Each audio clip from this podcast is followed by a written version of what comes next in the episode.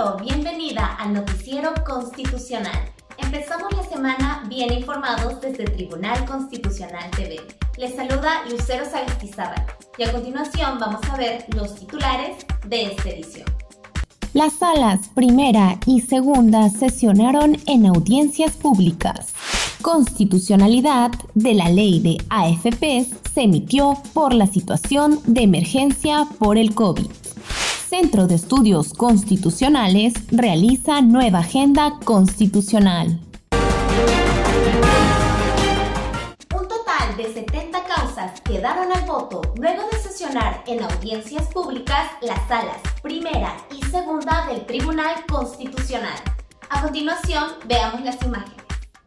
La sala segunda, presidida por el magistrado Gustavo Gutiérrez Tixe e integrada por los magistrados Augusto Ferrero Costa y Helder Domínguez Aro, sesionó el miércoles 19 de octubre a las 9 y 30 de la mañana y tras escuchar los alegatos de los abogados de ambas partes, dejó al voto 40 procesos constitucionales. La demanda de amparo contenida en el expediente número 01468-2022-AA-TC, presentado por Julio Fernando Flores Arroyo contra la Tercera Sala Civil de la Corte Superior de Justicia de Lima y la Procuraduría Pública del Poder Judicial, fue la primera en verse. El viernes 21 de octubre sesionó la sala primera de manera remota a las 9 de la mañana. En total quedaron al voto 30 causas procedentes de diversas ciudades del país.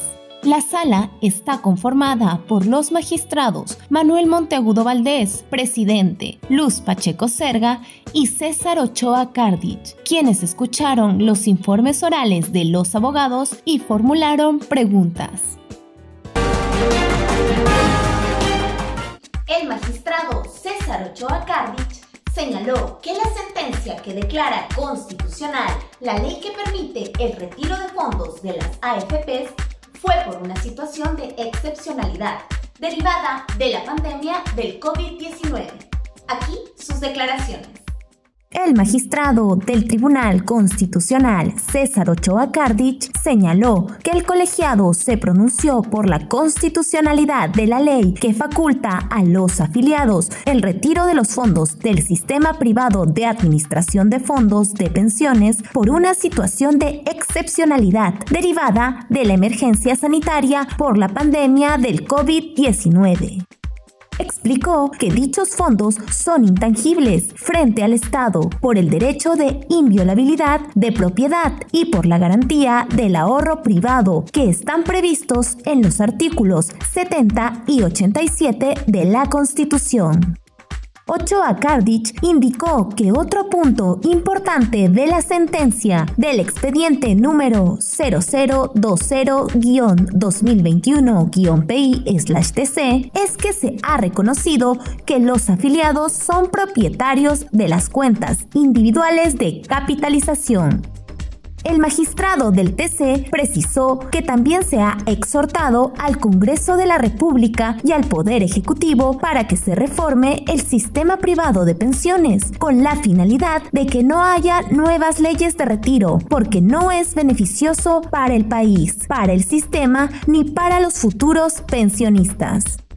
Por otro lado, sobre el escrito ampliatorio presentado por la Defensa Jurídica del Congreso de la República respecto a la interpretación del artículo 117 de la Constitución, Ochoa dijo que aún no ha sido analizado por el Pleno y que corresponderá evaluar en su oportunidad el nexo entre ese pedido con la demanda de proceso competencial presentada contra el Poder Judicial sobre el proceso de elección del defensor del pueblo que se encuentra en la etapa de admisión y otros pedidos que han sido acumulados en la mencionada demanda. El Centro de Estudios Constitucionales realizará una nueva agenda constitucional denominada El Contradictorio en el proceso de amparo. Los invitamos a ver la nota. El Centro de Estudios Constitucionales del Tribunal Constitucional, bajo la dirección general del magistrado Helder Domínguez Aro, realizará el próximo martes 25 de octubre a las 6 pm la Agenda Constitucional, el contradictorio en el proceso de amparo, cuyo expositor será Edgar Carpio Marcos, director ejecutivo del SEC. El evento tendrá una duración de hora y media y será en la modalidad virtual a través de la plataforma Zoom y será transmitido también a través del Facebook Live del SEC.